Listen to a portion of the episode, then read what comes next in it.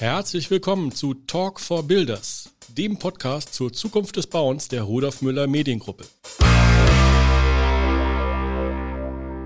Hallo und herzlich willkommen zu unserer heutigen aktuellen Folge. Es sind wieder da von Rudolf Müller, Katharina. Hallo Katharina. Hallo. Und Markus. Wir sprechen heute über das Thema Fachkräftemangel, Bewerbermarkt, Employer Branding. Bevor wir unseren Gast begrüßen, Markus, Warum das Thema Fachkräftemangel? Gib uns doch mal vielleicht eine kurze Einstimmung zu dem Thema Fachkräftemangel im Handwerk. Ja, sehr gerne. Ich beziehe mich hier auf eine Studie vom Institut der deutschen Wirtschaft. Dort gibt es ein Kompetenzzentrum Fachkräftesicherung. Die Studie ist von 2021 und ist jetzt exemplarisch, möchte ich sie hier ein bisschen hervorheben. Natürlich gibt es noch viele andere Institutionen, die sich dazu Gedanken machen, auch ein aktuelles Positionspapier des ZDHs. Die Studie hat sich eben speziell mit dem Handwerk beschäftigt. Sie heißt Fachkräftemangel und Nachwuchsqualifizierung im Handwerk. Und ich würde gerne mal ein, zwei Punkte da hervorheben aus dieser Studie. Einmal geht es um den Punkt der sogenannten Stellenüberhangsquote. Das ist also der Anteil der offenen Stellen, für die es keine passenden qualifizierten Arbeitslosen gibt. Und diese Stellenüberhangsquote ist im Handwerk deutlich höher als in der Gesamtwirtschaft. Die Gesamtwirtschaft lag 2020 bei rund 27 Prozent, die Stellenüberhangsquote. Und im Handwerk sind es rund 36 Prozent. In Zahlen insgesamt 65.000 Handwerkerinnen und Handwerker fehlen im Moment in dieser Branche. Die fehlen sowohl in der Ausbildung als auch bei Menschen mit abgeschlossenen Berufsausbildungen. Hier unterscheidet die Studie nochmal ein wenig. Noch krasser als bei Gesellinnen und Gesellen ist es bei den Meisterinnen und Meistern. Die sind diejenigen, die am ehesten fehlen im Handwerk. Die Studie sagt, dass das kein regionales Problem ist, sondern ein flächendeckendes Problem, aber besonders ausgeprägt in Bayern und Baden-Württemberg, also in den südlichen Bundesländern. Diese Studie hat Handwerksberufe identifiziert, denn es gibt natürlich, also die Studie bezieht sich nicht nur auf das Bauhandwerk, sondern auch auf das allgemeine Handwerk. Aber auch hier wieder interessant, 26 Handwerksberufe wurden angeschaut und 17, auch wieder eine sehr hohe Zahl, sind dort im Bau zu verorten, wo der größte Fachkräftemangel herrscht. Die Studie gibt einige Tipps, wie man dem Fachkräftemangel begegnen kann. Die lese ich jetzt nicht alle vor, denn dafür haben wir heute einen sehr guten Gesprächspartner. Ein, zwei Stichworte allerdings doch, gerne jetzt an dieser Stelle. Es ist natürlich, die jungen Menschen müssen informiert werden. Es muss Informationen über das Handwerk geben. Sie müssen wissen, was es an Möglichkeiten gibt. Und da sind natürlich die Eltern und die Schulen gefragt und natürlich aber auch die Betriebe, die selbst angehalten sind, mehr über ihre Profession zu informieren. Wichtig ist dann später in den Betrieben, dass natürlich auch die Betriebe sich Gedanken machen, wie gehe ich strukturiert vor, wie komme ich an neue Bewerberinnen und Bewerber, nicht warten, dass sich jemand bei einem meldet, sondern auch da haben Unternehmen Möglichkeiten und auch darüber hören wir gleich etwas, was kann man selbst tun, um Bewerberinnen und Bewerber zu finden. Und letzter Punkt, Digitalität, digitale Transformation, auch das findet im Handwerk statt.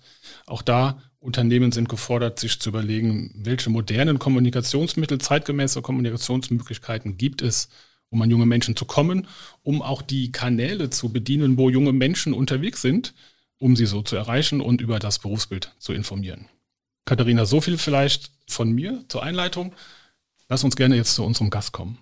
Ja, sehr gerne. Ich habe mir nämlich auch zwei Stichpunkte gemacht, die jetzt für unseren Gast auch besonders spannend sind. Zum einen die Stellenüberhangsquote, die besonders auch in Baden-Württemberg hoch ist und dass der größte Fachkräftemangel im Handwerk aus der Baubranche kommt. Ja, genau. Und umso spannender, dass wir jetzt heute mit Sebastian Schmäh einen Gast haben, der aus Baden-Württemberg kommt und keine hohe Stellenüberhangsquote hat, sondern ganz tolle verschiedene Ansätze fährt, um dem Fachkräftemangel entgegenzuwirken.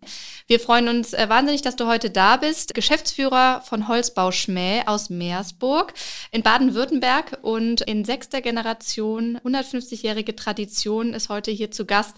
Herzlich willkommen. Ja, ich freue mich auch. Vielleicht erzählst du mal kurz, wer bist du und was machst du genau? Ja, mein Name ist Sebastian Schmäh. Ich führe eben das angesprochene Unternehmen Meersburg am Bodensee. Natürlich in einer ganz besonderen Kulturlandschaft. Ist wirklich ein Geschenk für mich, hier zu arbeiten. Und unser Betrieb, den ich hier jetzt führe, inzwischen so circa bei 50 Mitarbeitern, Den habe ich vor ziemlich genau 20 Jahren übernommen mit zwei Personen und habe ihn jetzt kontinuierlich einfach in dieses Wachstum gebracht. Und kernmäßig arbeiten wir vor allem im Sanierungsbereich oder im Denkmalschutz mit diesem Schwerpunkt und eröffnen uns gerade auch so den anspruchsvollen architektonischen Holzbaumarkt, weil ich da einfach auch eine Zukunft drin sehe. Wir haben einen guten Auftragsbestand, sind hier sehr zufrieden mit der Qualität und mit der Zukunftsmöglichkeit, die wir hier haben. Und ja, das ist, glaube ich, so vorgestellt, was ich tue. Ja, ah, ein wichtiger Punkt vergessen, Familienbetrieb, also tatsächlich eine Frau, die ja mit im Unternehmen arbeitet, aber auch auf Augenhöhe auch eine Geschäftsführerposition in einer weiteren Struktur im Unternehmen hat und eine zwölfjährige Tochter, Katharina. Also so ist es eine kleine, feine Familie, die hier das Unternehmen führt, mit dem Anspruch, dass da auch die Familie an einer wichtigen Stelle steht und auch an der vorderen Stelle steht und nicht so dieses berühmte Bild Betrieb, Kunde, Mitarbeiter und dann irgendwann mal die letzten 20 Minuten kriegt die Familie noch was ab. Da habe ich einen hohen Anspruch an mich selber auch, das in einer guten Balance hinzukriegen. Das klingt schon sehr zeitgemäß. Sehr schön, Sebastian. Aber du sagtest, du bist die sechste Generation seit 20 Jahren dabei. Das heißt, für dich war das damals selbstverständlich, dass du den Laden übernommen hast? Den Laden, Entschuldigung, das Geschäft mit zwei Mitarbeitern. Das heißt, da ist ja viel passiert. Es war klar für dich, dass du übernimmst von deinem Vater oder wie ist das gegangen? Nee, gar nicht. Ich war tatsächlich so der klassische Schüler, der eine mittlere Reife gemacht hat und erst eigentlich in der Berufsausbildung kapiert hat, was Lernen bedeutet. Und dann war irgendwann so die Möglichkeit, elterlicher Betrieb, hm, mal gucken, weiß nicht, ah, jetzt machst du mal eine Ausbildung. Also ich war überhaupt nicht derjenige, der mit acht schon an der Werkbank stand und leidenschaftlich alle Segelübungen gemacht hat und die Maschinen schon mit zwölf angeworfen hat, und das hat mich eigentlich auch in der beruflichen Ausbildung so geprägt. Also meine Eltern haben in der Tat sich echt große Sorgen gemacht. Ich habe die Berufsausbildung gemacht und wollte von dem heimatlichen Betrieb gar nichts wissen. Also von wegen da mal am Samstag helfen oder so. Irgendwie wollte ich da gar nichts von haben und bin dann meine Wege gegangen, habe meine Erfahrungen gesammelt und bis nach der Meisterschule habe ich bis auf, glaube ich, 14 Tage nicht zu Hause gearbeitet, habe eben diese Erfahrung eingesammelt. Und ich glaube, so als junger Geselle, so mit der ersten Verantwortung auf der Baustelle für ein Team, habe ich gemerkt, Mensch, mir macht riesig Spaß, mit Menschen zu arbeiten, die zu entwickeln, die weiterzuentwickeln. Mhm.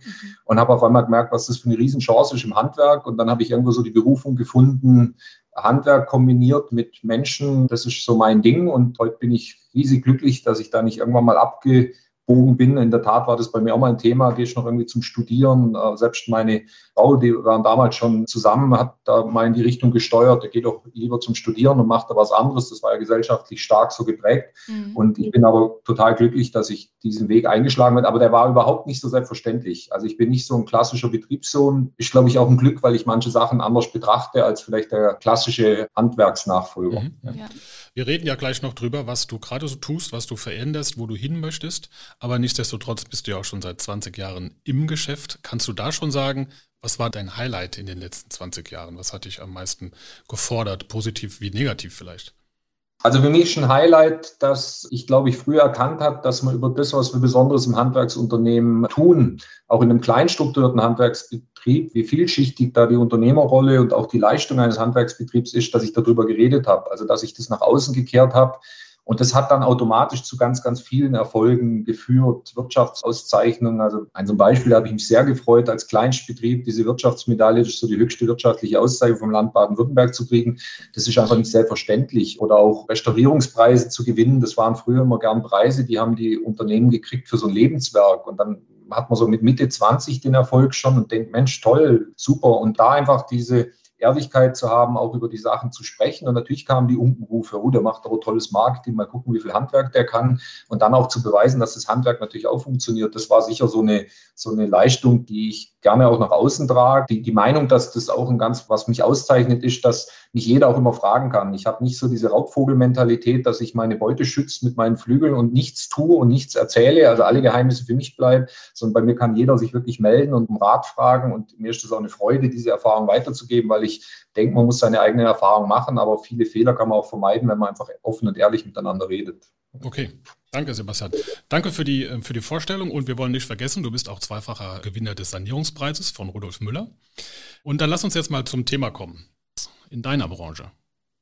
Also in meiner Branche ist das identisch mit dem Fachkräftemangel. Also wir haben wirklich wenige Mitarbeiter. Die Betriebe werden eher immer, immer kleiner, also auch in unserem Umfeld sehr klein strukturiert. Also wir merken schon, dass dieser Fachkräftemangel jetzt gerade nochmal in den letzten zwölf Monaten extrem durchschlägt. Ja. Ist das eine kurzfristige Entwicklung? Du sagst letzten zwölf Monate?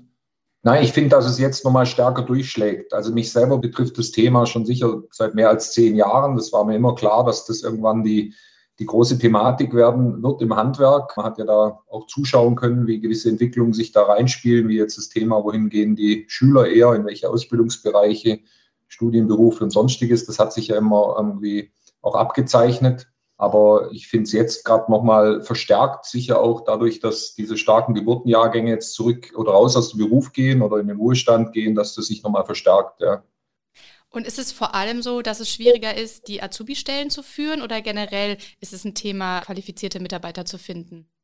Also ich finde beides anspruchsvoll. Tatsächlich äh, nehme ich jetzt gerade wahr, dass die Azubis, zumindest jetzt aus unserer Sicht, wenn man eine gute Transparenz oder nachher werden wir vielleicht mal auf Details gehen, was unser Betrieb da anders macht, findet man Azubis aus unserer Sicht sehr gut. Das Thema ist, glaube ich, so ein bisschen zweigleisig aufzustellen. Also allgemein gibt es keine freien Gesellen oder, oder Facharbeiter oder auch Meister auf dem Markt im Handwerk. Also nehme ich nicht mhm. wahr, da wird ja richtig drum gebuhlt mit Headhunter mit allen möglichen Prämien versucht, mal Mitarbeiter ranzukommen. Ich glaube aber, dass bei den ausgebildeten Mitarbeitern oft der Fehler ist, da gibt es auch Vergleichszahlen. Also ich glaube, es arbeiten nach zehn Jahren in den Handwerksberufen nur noch 30 Prozent der ausgebildeten Menschen in diesem ursprünglichen Beruf. Und das ist eigentlich eine fatale Zahl, also die erschreckt mich immer wieder. Mhm. Das ist so die eine Seite. Und bei der Auszubildenden Azubi-Seite ist sicher das Thema, dass man natürlich auch schauen muss, schaffen die Betriebe eben auszubilden und auch die Mitarbeiter zu halten. Und ich glaube, das hat man lange Jahre so aus dem Augen verloren. Man hat stark ausgebildet, aber so wie kann man eben Bindung vom Betrieb herstellen? Wie kann man die Mitarbeiter auch mittel- oder langfristig einfach halten? Das ist, glaube ich, ein großes Thema, was jetzt gerade durchschlägt. Und da sind wir eigentlich ja schon jetzt bei zwei Themen. Es geht einmal darum, so wie du sagtest, Azubis zu finden und wenn sie dann ausgebildet sind und im Unternehmen bleiben, dass sie auch lange Jahre im Unternehmen bleiben und eben nicht so, wie du sagst, dass sie nach zehn Jahren weggehen. Vor allem ja das Spannende, aber wenn du sagst, es ist für euch auch nicht so schwer, Azubis zu finden, da hat sich für euch nicht so viel verändert. Wenn man jetzt auf eurer Homepage liest, 33 Prozent der Belegschaft sind Azubis. Wie schafft ihr es im Handwerk, wo ja doch sehr stark auch die Zukunftsängste da sind, die Azubi-Stellen noch zu führen? Wie schafft ihr es, dass ihr so attraktiv seid, über die Bundeslandgrenze hinaus eben qualifizierte Azubis zu finden? Also für mich steht dann an Stelle eins die Erkenntnis, dass wir sehr authentisch nach außen arbeiten, also nach außen wie innen. Also wir wollen einfach Werte schaffen und die auch nach außen zeigen, sei es jetzt auf der Homepage oder in unserem Werbung oder Marketing, einfach Werte transportieren, aber die dann auch zeigen. Also das ist tatsächlich, glaube ich, eins der Top-Geheimnisse oder vielleicht auch das der offenen Geheimnisse, die ja. wir im Betrieb haben, dass wir da auf Durchgängigkeit setzen. Also bedeutet so in der Praxis, man sieht äh, zum Beispiel auf der Homepage, wir haben ein junges, freundliches Team, da sind auch Frauen drauf und wir haben eine gute Mischung aus dem Team und haben auch nicht irgendwelche große Lücken in der Altersstruktur. Und wenn die potenziellen Auszubildenden dann hier in der Regel ein Praktikum machen, dann erleben sie hier auch diese Stimmung. Also sie erleben lächelnde Gesichter mhm. und erleben diese Menschen und diese Situation. Und das macht, äh, glaube ich, ganz viel aus. Und dann finden die Menschen auch zu uns. Ja. Das ist so eins der, der großen Punkte, äh, was die Azubis betrifft. Ähm, Kann ich da nochmal einhaken? Du hast auch von? Werbung und Marketing gesprochen. Was nutzt ihr da für Kanäle? Also eigentlich, wenn man das so betrachtet mit der Erfolgswelle, wie viele Azubis wir haben, sind wir da echt noch old fashion. Also wir sind äh, ganz ehrlich sehr klar und äh, hochwertig auf der Homepage, also wirklich auch mit hochwertigem Bildmaterial und auch mit einer starken Positionierung des Teams. Das ist mir enorm wichtig, das habe ich schon immer gespielt. Auch da gab es natürlich oft die Unkenrufe, hey, ihr macht euch zu transparent, was ist, wenn wir euch die Headhunter anrufen und so. Ist alles übrigens auch schon passiert. Ja, Aber ich, ich finde einfach, dass man da mit einer offenen Transparenz arbeiten muss und das Team einfach so im Mittelpunkt steht. Und das ist jetzt auch nicht irgendein Marketing-Spruch, sondern das ist wirklich die Wahrheit. Für mich ist das größte Kapital, das ich im Unternehmen habe, sind die Mitarbeiter und die stelle ich dann auch in den Fokus. Da passiert recht viel. Also moderne Medien, da sind wir gerade so dran, die zu erschließen. Also die ersten Instagram-Kanäle oder sonstige Sachen oder so wie jetzt heute in einem Format einfach mehr in die Breite zu gehen. Das versuchen wir schon auch oder machen das und sind auch gerade auf der Suche nach gezielt jüngeren Mitarbeitern, die das äh, bei uns besser umsetzen können, als jetzt sage ich mal so meine Generation, die dann so also langsam auf die 50 zusteuert. Ja. Aber eigentlich ist ja das auch eine spannende Geschichte, dass wir ohne große soziale Medien eigentlich schon eine Sichtbarkeit kriegen. Und manchmal haben wir auch fast Respekt davor, auf die Knöpfe auch noch zu drücken, weil man ja dann schon fast das Gefühl hat, man muss in Deckung gehen, weil wir werden jetzt ja schon von potenziellen Bewerbern überrannt. Also im Positiven, ich finde das sehr gut, bin da sehr stolz drauf, aber ja, man muss ja dann auch irgendwann mal aufpassen, wie viel Absagen muss man schreiben. Ja, ja klar. Ja. Du sagtest eben, Authentizität ist das, ist das Erste, was dir durch den Kopf ging oder was, was du uns gesagt hast. Die hat man oder hat man nicht, die kann man ja jetzt nicht verordnen, die kann man nicht mit einem Berater reinbringen. Was zeichnet euch da aus? Sehr komplexe Frage. Ich fange vielleicht mal an, wie ich es jetzt teilweise bei anderen Betrieben oder auch im Handwerksübergreifend auch schon wahrgenommen habe. Da wird zum Beispiel von irgendeinem guten Berater, der die Homepage macht, werden dann so fremde Bilder genommen. So, wir kennen diese glücklichen Hochglanzbilder, moderne Architektur, irgendwelche Familien, generationsübergreifende, toll gemachte Bilder. Und die sind aber gekauft. Und wenn das dann zum Beispiel auch noch auf einen Unternehmer trifft, der überhaupt nicht kommunikativ ist und eher vielleicht ein bisschen verschlossener und auch nicht die ganze Zeit Lächeln auf dem Gesicht hat, dann ist das für mich so die schlimmste Situation. Also ich tue nach außen signalisieren, lächeln, wir reden viel miteinander und dann kommt der potenzielle Bewerber im Betrieb und stößt dann auf was, was überhaupt nicht dem Bild entspricht. Und wir selber im Unternehmen leben diesen Wert halt einfach aus einer Überzeugung raus, weil ich auch, also nicht nur mit den Mitarbeitern, sondern auch mit meinen Kunden so gerne umgehen will, die sollen doch wissen, auf welchen Betrieb treffen sie oder auf welchen Chef oder auf welche Kollegen treffen sie. Und nur so, wenn ich da eine Klarheit aufzeige, kommen auch die richtigen, die dann zu mir passen, die eben freundlich sind, selber auch einen tollen Betrieb suchen, einen jungen Betrieb, einen modernen Betrieb, einer, der auch ehrlich mit den Mitarbeitern umgeht. Also das ist für mich eigentlich sonnenklar und so, so gehe ich auch durchs Leben. Und ich glaube, wenn man das mal begriffen hat, dann kommt da auch eine Klarheit rein und natürlich steckt diese Klarheit und Begeisterung, denke ich, auch potenzielle Mitarbeiter an. Mhm. Ja. Und ich glaube, gerade dieser Cultural Fit, ne, von dem du gesprochen hast, ihr müsst das nach außen tragen, was ihr auch nach innen hin lebt. Das wird immer wichtiger. Und da vielleicht dann die nächste Frage. Es ist ja immer stärker auch ein Bewerbermarkt geworden. Das heißt, Azubis genauso wie Fachkräfte kennen ihren Marktwert. Wie geht ihr damit um? Musstet ihr vielleicht auch schon neue Dinge anbieten, weil sich die Anforderungen geändert haben? Was sind so Fragen, mit denen ihr jetzt in den Gesprächen konfrontiert werdet, die es vielleicht vor fünf bis zehn Jahren noch nicht gab? So diese neuen Themen, die auf uns stoßen, sind schon so Sinnhaftigkeit des Berufs. Was mache ich da? Wie nachhaltig ist der Beruf? Welche Materialien setzt ihr ein? Das hat sich doch nochmal verstärkt. Mhm.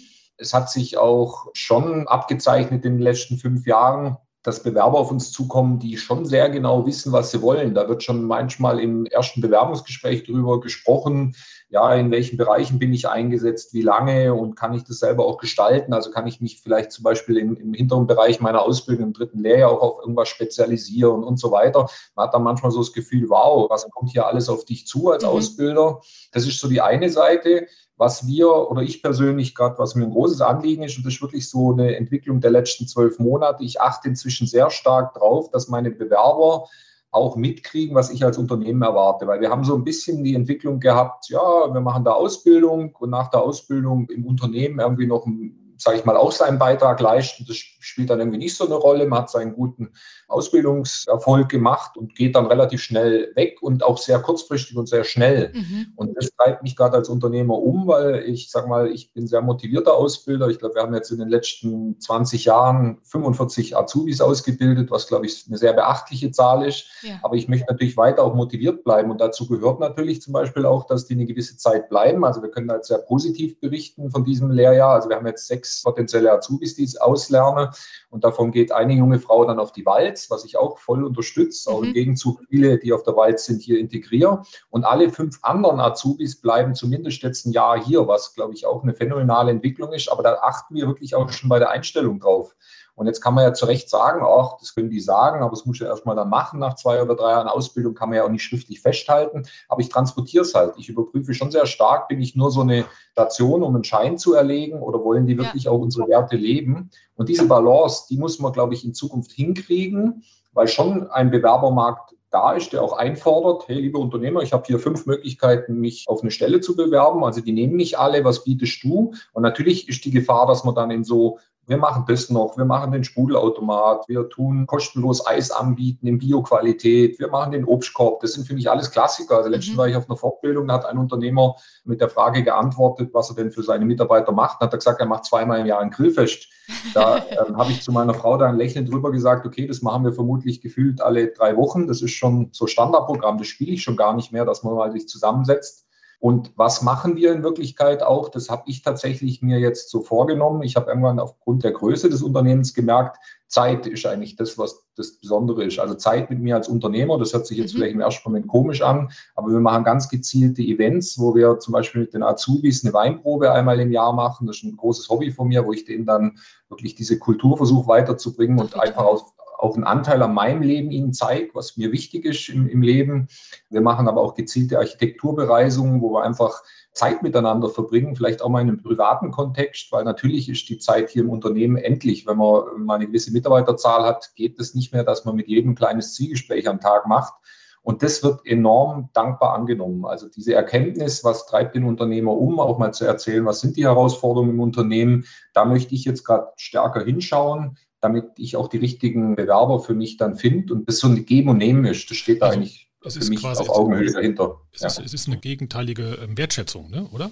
Kann man das sagen? Ja, genau. Weil du eben das sagtest, also ich habe es so verstanden, auch auf Katharinas Frage, ja, es ist ein Bewerbermarkt und du musst Dinge, du als Unternehmer musst Dinge anbieten. Aber ich höre ja. auch so ein bisschen raus, dass du auch erwartest von den jungen Leuten, dass erwidert wird. Habe ich das richtig gehört, dass du sagst, wenn du sagst, da muss man ein bisschen genauer hinschauen, dass da eine gewisse Kurzfristigkeit da ist und bist du schon mal enttäuscht worden, dass jemand dann sofort wieder gegangen ist nach der Ausbildung? Und das ist jetzt etwas, auf das du Wert legst, dass man auch dich wertschätzt und die Ausbildung? Also Enttäuschung ist vielleicht ein hartes Wort. Ich hätte mir mehr Verständnis gewünscht für meine Seite. Also ich mache zum Beispiel, das ist völlig unabhängig, ob man das in der Ausbildung oder vielleicht auch mit jemand Ausgelernten erlebt wenn man Mitarbeiter im Unternehmen integriert, ich mache jetzt mal ein Beispiel, ihn einlernt, das wird in eurem Bereich ähnlich sein, dann braucht es viele Monate, bis der reinkommt, weiß, wo was läuft, wie funktioniert was. Und wenn man dann das Gefühl hat, wo gerade mal ist so über diese Herausforderungen hinweg, jetzt wird es interessant fürs Unternehmen, der hat viel gelernt, jetzt sind die Abläufe klar und so, dann kommt das Signal, ja, ich habe mir überlegt, ich gehe mal weiter irgendwie auf die Walz oder ich mache sonstiges. Und da kommt man natürlich schon ein bisschen in Wallung, weil man dann so das Gefühl hat, ja, das ist jetzt einseitig, da stimmt so das Konto nicht, ja. Und da bin ich nicht so drauf, dass ich das aufs Prozent aufgefüllt haben will, aber ich möchte so eine gewisse Balance und die brauche ich als Unternehmer, eine Balance, weil sonst ist ja die Gefahr auch, dass das Unternehmen irgendwann sagt, was soll man mit den vielen jungen Leuten und warum sollen wir so viel ausbilden? Das laugt uns ja nur aus, ja. Und das ist, glaube ich, auch eine Haltung, die viele der Kollegen auch so ein bisschen haben, die sagen, Mensch, überproportional viel ausbilden, so viele Lehrlinge, vorhin war ja die Zahl mit 33 Prozent im Raum, warum soll ich denn das machen? Wir machen das mit dem Qualitätsanspruch, dass wir es für unsere eigenen Kräfte machen, vielleicht auch einen gewissen Prozentsatz erhalten, aber auch für den allgemeinen Markt, weil ich so ein Bild habe, das ist eigentlich ein großer Kreislauf. Ob dann bei mir einer oder bei einem anderen Betrieb lernt, wenn er gut lernt, dann nehme ich ihn auch gern und irgendwann lernt der ganze Markt in einer guten Qualität und tauscht sich dann auch aus und das kann dann auf Bundesgebiet oder auch auf europäischem Niveau oder vielleicht sogar international gut funktionieren. Konkret jetzt nochmal zu diesem Thema auch Mitarbeiterbindung. Ja, das fängt bei den Azubis an, aber ist natürlich auch bei anderen Fachkräften, die man einstellt. Ich glaube, so eine Halbwertszeit in Unternehmen ist eben nicht mehr wie früher und wie wir es hier auch bei Rudolf Müller oft haben, 10, 20, 30 bis sogar 40 Jahre, sondern es wird einfach kleinteiliger. Wie schaffst du es, dass Mitarbeiter möglichst lange bei dir bleiben? Also wir reden sehr intensiv über Erfahrungen, die ein Handwerker braucht, um gute Erfahrungen zu sammeln. Und da gehört zum Beispiel auch für mich wirklich dazu, dass der auch mal eine andere Luft schnuppern muss. Also mhm. Ausbildung, vielleicht mal ein Jahr oder zwei im Betrieb, dann mal einen anderen Betrieb kennenlernen oder weiter auf der Karriereleiter mit Meister- oder Zusatzausbildung oder Studium weitergehen. Das ist für mich ein ganz wichtiger Inhalt. Da vermitteln wir auch Kollegenbetriebe oder ich erzähle dann über mein Netzwerk auch, wo ich es interessant finde, mit welchem Schwerpunkt geht es jetzt irgendwie um modernen Holzbau, geht es um andere Restaurierungsbetriebe. Mhm. Das halte ich für enorm wichtig. Und was mir auch so, oder ich habe ein so ein Bild immer vor Augen, ich versuche immer die Türen offen zu halten. Also selbst wenn ich vielleicht ganz kurz mal enttäuscht bin, weil einer kurzfristiges Unternehmen verlässt, der aber diese gute Qualität hat, dann öffne ich ihm die Türen. Ich habe gerade so einen jungen Gesellen, der unbedingt Berufstaucherausbildung nach seinem handwerklichen Ausbildung macht. Der war jetzt ein gutes Jahr weg und wie selbstverständlich hat er die Ausbildung gemacht, hat auch erlebt, wie es in einem anderen Betrieb vielleicht auch nicht so ganz rund läuft, mhm. wie er es von uns standardmäßig erwartet hat. Und der ist mit Freuden zurück. Und das sind mit die stärksten Mitarbeiter, weil die von außen natürlich auch reinbringen, Mensch, seid euch bewusst, wie toll das bei Holzbau Schmäh ist und was wir hier Besonderes haben, weil die Kräfte, die nichts anderes kennen, für die ist das ja so Standard. Ja, ja. das stimmt. Und also da versuche ich sehr viel Transparenz reinzubringen, aber auch die Ehrlichkeit, es geht mir nicht nur darum, dich auf Gedeih und Verderb hier quasi wie eine Art Leibeigenschaft im Betrieb zu binden, sondern es geht darum, dass man da auch denen die Möglichkeit gibt und wenn sie irgendwo vielleicht noch Bedarf haben, sich zu entwickeln, dann unterstütze ich das auch positiv. Und dann gibt es noch einen wichtigen Punkt, das ist so das Thema auch in dieser Struktur, also man, man, redet ja gerne in modernen Unternehmen, dass wir recht flache Hierarchien haben. Im Handwerk ist die ja da, die Hierarchie. Also es wäre ja gelogen, wenn man nicht sagt, der Meister hat einen anderen Status als jetzt einer, der frisch ausgelernt hat. Aber ich versuche auch jedem Mitarbeiter aufzuzeigen, welche Möglichkeiten er hat. Also da gibt es nicht diesen berühmten Glasdeckel, da gibt es mhm. viele Möglichkeiten. Ich habe immer ein positives Erlebnis im Unternehmen gehabt, wenn ich auch Stellen generiere oder überlege, hm, was gibt es denn für Möglichkeiten. Was mir total als Unternehmer wehtut, ist so, oh, ich muss jetzt einen super ausgebildeten, tollen, kommunikativen Mitarbeiter quasi sagen, du, das findest du bei mir nicht mehr, ja. diese Stelle, sondern ich versuche immer dann kreativ zu sein, zu sagen, Mensch, kann ich irgendwie, das sind so Überlegungen, die bei uns ist, mache ich noch ein Planungsbüro auf oder kann ich noch mehr so Schadenskartierung oder Restaurierung ausbauen und dem einfach einen Platz geben und ihm damit auch zeigen, du hast Möglichkeiten, mhm. dich weiterzuentwickeln. Ja. Und eine ganz individuelle Entwicklung des Mitarbeiters damit, ne? Ja, ja. genau. Werbung Zundschwestern, ein Netzwerk für die Frauen der Baubranche. Eine bundesweite Community zum Austausch, zur Ermutigung und zum Kennenlernen. Bei unseren Veranstaltungen, in Präsenz oder auch in digital, kommst du in Kontakt mit anderen Unternehmerinnen und Handwerkerinnen und erhältst wertvolle Impulse für deine Arbeit in deinem Betrieb. Zum Beispiel beim nächsten Summer Meetup Event im September. Egal ob digital, vor Ort oder als Followerin auf unseren Social Media Kanälen, wir freuen uns auf dich. Alle Infos findest du auf www.zundschwestern.de. Wie sieht es aus? Also auf der Homepage steht bei euch auch, ihr habt 40 Prozent Frauenanteil. Das würde ich sagen, ist auch ungewöhnlich für einen Betrieb wie euren. Wie schafft ihr das? Hat sich das verändert über die letzten Jahre? Ist das jetzt ein Status quo oder war das bei euch immer schon so hoch? Also es betrifft ja in dem Fall den, den, Ausbildungsanteil, aber das ist eine gute Überleitung, weil ich versuche jetzt diesen Anteil auch in der Kernmannschaft zu erhöhen. Mhm. Das hat sich eigentlich so ergeben, dass wir so wie die meisten Handwerksbetriebe immer mal wieder so Einzelfälle hatten. Also einzelne Frauen, die mal die Ausbildung gemacht haben, so meistens auch als Sprungbett in Richtung Studium. Das habe ich gern gemacht, fand mhm. ich immer gut. Das waren immer so kurze ich sage es jetzt mal, Lichtblicke, weil ich einfach enorm wichtig finde, auch gesellschaftlich, dass es da eine Balance gibt und es nicht so eine reine Männerdomäne oder eine reine Frauendomäne mit gewissen Berufen gibt. Das möchte ich unbedingt auflösen dann ist es schon so, dass die potenziellen Bewerberinnen schon schauen, gibt es da andere Frauen? Gibt es Anknüpfungspunkte? Und das erleichtert uns dann auch immer in einer regelmäßigen Qualität auch, auch Frauen auszubilden. Und mein nächstes großes Anliegen ist wirklich, die jetzt auch fest im Beruf zu verankern, dass die irgendwann mal neben, also wir haben jetzt junge Gesellinnen, ausgelernte Gesellinnen mhm. und wir haben auch im Büro natürlich Frauen arbeiten, aber so der nächste Schritt ist jetzt einfach, dass die Führungspositionen im Handwerk besetzen, also auf der Baustelle oder in der Leitung der Baustelle mit einem Lächeln, habe ich jetzt letztens nochmal gesagt, ich träume irgendwie von so einer Frauenpower-Mannschaft, die wirklich so eine Baustelle rockt als Frauen, ja. Mhm. Interessanterweise haben das die jungen Männer dann gleich quittiert mit, oh, müssen wir jetzt Angst um unserem Arbeitsplatz haben, weil die wissen natürlich über die Stärke der Frauen und ihre äh, Qualitäten natürlich ganz genau Bescheid. Also da gibt es schon auch genauso Plus- Plus- und Minuspunkte wie bei Mann und Frau. Es gibt Stärken und Schwächen, aber ich bin total begeistert, dass wir einen hohen Frauenanteil haben, weil mir das auch in der Kommunikation und im Umgang miteinander einfach große Chancen einräumt. Ja.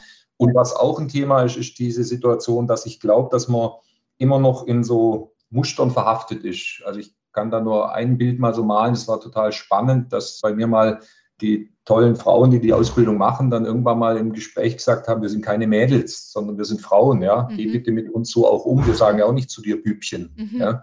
Das sind nur Kleinigkeiten, da kann man auch drüber lächeln, aber das ist eine Kultur, die sich dann entwickelt und ich glaube, die braucht die Gesellschaft auch, dass man da gut miteinander umgeht.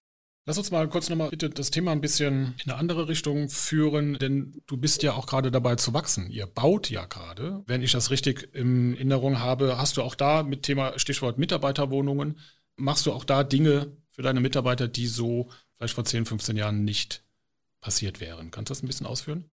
Ja, also bei uns, wir sind ja ein sehr gewachsener Betrieb, der jetzt auf dem Standort arbeitet. Wir haben das hier mal gebaut. Das ist auch mein Elternhaus und ich habe das ein bisschen modernisiert vor 15 Jahren. Da haben wir mal gebaut für, ich sage jetzt mal 15 bis 20 Mitarbeiter. Jetzt sind wir angewachsen auf fast 50 und haben natürlich gemerkt, Mensch, diese Entwicklung, die wir da durchmachen und die Anforderungen, die wir haben, die passen eigentlich nicht mehr zusammen. Wir, wir müssen uns, uns, irgendwie entscheiden, schrumpfen wir uns wieder und, und bleiben so die nächsten 15, 20 Jahre, wo ich noch gerne mit einem Lächeln arbeiten will oder entwickeln wir den nächsten Schritt. Und dann ist dieser Schritt irgendwie immer größer geworden. Und irgendwann war natürlich an so einem Standort wie im Bodenseeraum das Thema, wir haben tatsächlich große Schwierigkeiten in dieser hochwertigen Wohngegend, die Mitarbeiter zum fairen Preis-Leistungs-Verhältnis in Wohnungen unterzubringen. Mhm. Also ein klassisches Beispiel ist, dass die für eine sehr kleine Wohnung mit 15, 20 Quadratmeter annähernd 500 Euro ausgeben und das in einem Zustand, wo ich schon ins Überlegen komme, ob ich das überhaupt noch vermieten würde.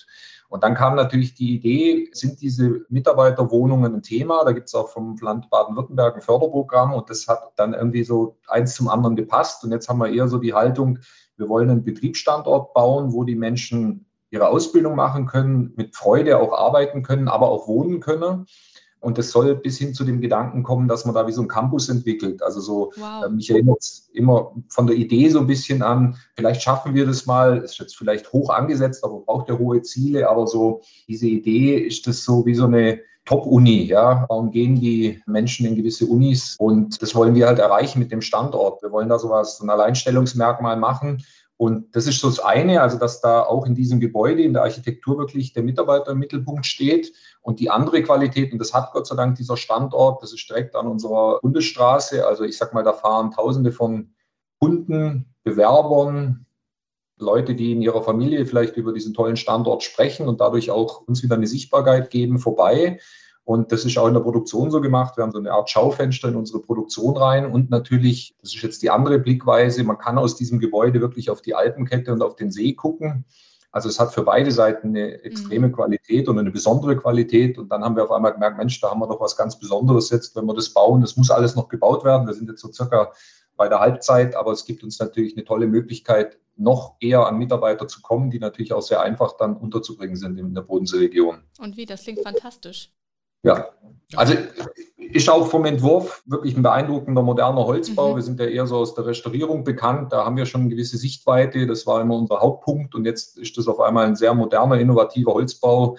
Nachhaltigkeitsbetrachtung, aber auch sehr modern, viel Verglasung, viel Transparenz, aber auch eben eine moderne Architektursprache, auch mit einem, einem tollen Planer zusammen gemacht, wo wir glauben, dass wir auch Nachwuchskräfte dann in Richtung von fachlicher, guter Holzbauplanung machen und ich sage mal, neben diesen zwei Stockwerken, viertes und fünftes Geschoss Mitarbeiterwohnen, gibt es dann ganz oben noch zwei Architekturbüros, eins das Denkmalpflege macht und eins das modernen Holzbau macht. Bei dem einen bin ich auch mit beteiligt. Von der Seite her ist das eigentlich, ja, das soll schon so eine Campushaltung sein, die wir da gerne entwickeln wollen. Und ich glaube, da sind wir auf einem guten Weg. Ja. Was macht Holzbau Schmäh zum attraktiven Arbeitgeber? Genau. Oh ja, die Herausforderung ist, das in wenigen Sätzen zu sagen.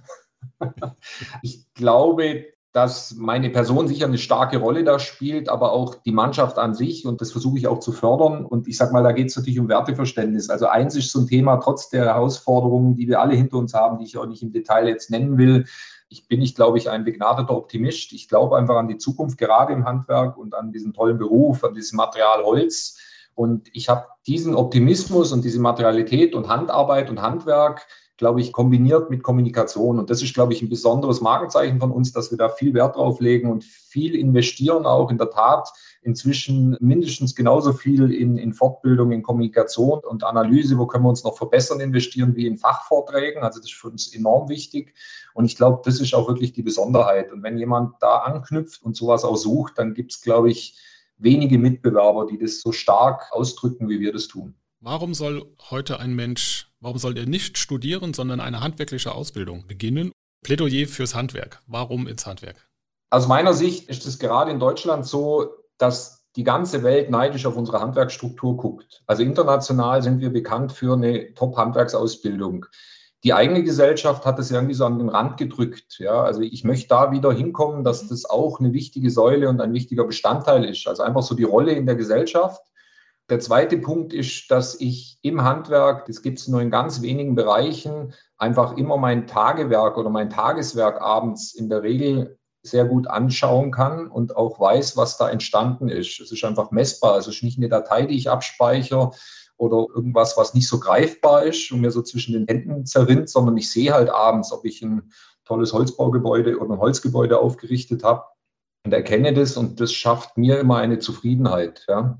Und das ist auch die Überleitung, wie ich das gern als Unternehmer, der jetzt 150 Jahre Tradition hat und in der sechsten Generation so ein Traditionsunternehmen führt, ich möchte gerne in Richtung von meiner Tochter, und so habe ich es als Sohn eines Unternehmerpaars auch kennengelernt, ich möchte ihr die Möglichkeit geben, es zu übernehmen, aber ich möchte ihr auch die Offenheit geben, eine andere Entscheidung zu treffen. Und wenn sie das mit einem Lächeln entscheiden kann, und so mache ich es tagtäglich, tagtäglich beim Arbeiten, also sie soll einfach zufrieden und glücklich damit sein. Und da hoffe ich, dass ich ihr das nötige Rüstzeug mit auf den Weg gebe und sie dann frei entscheiden kann. Und tatsächlich tut sie das ja. Sie wächst ja in dem Betrieb auf. Sie kann sehen, was passiert. Sie erkennt schon Zusammenhänge in der Mitarbeiterführung, welche Mitarbeiter wo sich positionieren. Sie kriegt Konflikte mit, sie kriegt Lösungen mit, aber immer dieses als Unternehmer mal gedacht, wir suchen nach Lösungen und wir glauben an unsere Zukunft. Und ich glaube, das ist ein ganz wichtiger Punkt, auch Nachfolgegenerationen zu überzeugen, dass im, im Handwerk einfach eine tolle Zukunft liegt. Definitiv. Das war ein super schönes Plädoyer. Ja. Das lassen wir so stehen mit einem Ausrufezeichen und haben jetzt nur eine letzte Frage, die wir jedem unserer Gäste stellen. Und zwar, wenn es einen Aspekt im aktuellen Baugeschehen oder konkret bei deiner Arbeit gibt, der dich beschäftigt, herausfordert oder ärgert, welcher wäre das und wie sähe dein Lösungsvorschlag aus? Also ich würde tatsächlich mir wünschen, dass wir bei diesen aktuellen Situationen und Krisen und Herausforderungen auch im Umfeld, also in den Verwaltungsorganen oder in der Politik mehr Optimismus leben. Ich erlebe mhm. in, in der Bankenwelt, ich erlebe in der Politik überall so, oh, und schwierig und anspruchsvoll und, und manchmal fehlt mir so diese gemeinsame Energie, da in die richtige Richtung zu gehen. Und die Chancen gibt es, die Möglichkeiten gibt es, wir können viel bewegen, aber das wird gerade sehr stark auf den Mittelstand abgewälzt. Ich sag mal, wenn ich ähnlich wie manche Politiker nicht mehr an die Zukunft glauben wird, dann könnte ich morgen 50 Leute auf die Straße stellen und sagen, okay, jetzt warte ich mal ab, wie sich alles entwickelt. Da würde ich mir eben diese Begeisterung, diesen Optimismus auch mehr wieder wünschen. Und das heißt, nicht auch achtsam auf gewisse Entwicklungen schauen muss, aber es wäre einfach sehr hilfreich, wenn man da wieder merkt, man glaubt an die Zukunft und die ist ja da und die ist, glaube ich, gerade im Handwerk da. Ganz, ganz herzlichen Dank für diesen inspirierenden Podcast heute mit dir. So, Markus, Kommen wir vielleicht noch mal ganz zum Beginn unserer Folge zurück und der Eingangsfrage, die wir gestellt haben. Wie positioniere ich meinen Handwerksbetrieb als attraktiven Arbeitgeber? Was würdest du sagen, sind die drei Tipps, die du heute mitnimmst? Ich habe eine Menge mitgenommen. Sebastian hat ja viel erzählt und ich war ganz begeistert, wie er das dargestellt hat. Aber was bei mir so beim schnellen Mitschreiben hängen geblieben ist und ich glaube seine also Punkte, die auch ihm sehr am Herzen lagen, das sind zum einen Punkt eins die Authentizität. Ne? Ich glaube, Sebastian ist ein gutes Beispiel dafür, wie man Dinge, so wie er es formuliert, nach innen leben, was man auch nach außen trägt. Also er ist da ganz authentisch und er steht zweitens für die Werte, die er lebt. So habe ich ihn auch kennengelernt. Der ist ein sehr ehrlicher Mensch. Ähm, ihm ist die Transparenz wichtig, die man spiegeln sollte. Er fördert die Kreativität seiner Leute und ich glaube, was auch sehr deutlich geworden ist, dass er ein optimistischer Mensch ist. Und wenn er das als Inhaber, als Chef ausstrahlt, diesen Optimismus bei der Bearbeitung der täglichen Arbeit, das finde ich ganz, ganz spannend und einen wichtigen Aspekt. Der letzte Punkt, den er nannte, den fand ich auch sehr zukunftsweisend, das ist das Thema Diversität. Er erwähnte, dass er eine gesunde Altersstruktur im Unternehmen hat. Es ist eine gute Mischung aus jungen Menschen und älteren Menschen, aus Erfahrung und aus Neugier von jüngeren Leuten. Und er erwähnte auch, und das ist in seinem Unternehmen sehr deutlich, den hohen Anteil an weiblichen Mitarbeitern, zunächst in der Ausbildung. Und da ist er gerade dabei, auch Frauen Führungsaufgaben zu ermöglichen in Unternehmen. Das ist etwas, worauf es in Zukunft ankommt. Das war der heutige Talk for Builders. Vielen Dank, Sebastian, dass du hier warst. Wir verabschieden uns und freuen uns natürlich sehr, wenn ihr uns abonniert, uns ein Feedback schreibt oder uns mit möglichst fünf Sternen bewertet. Ganz herzlichen Dank und bis zum nächsten Mal.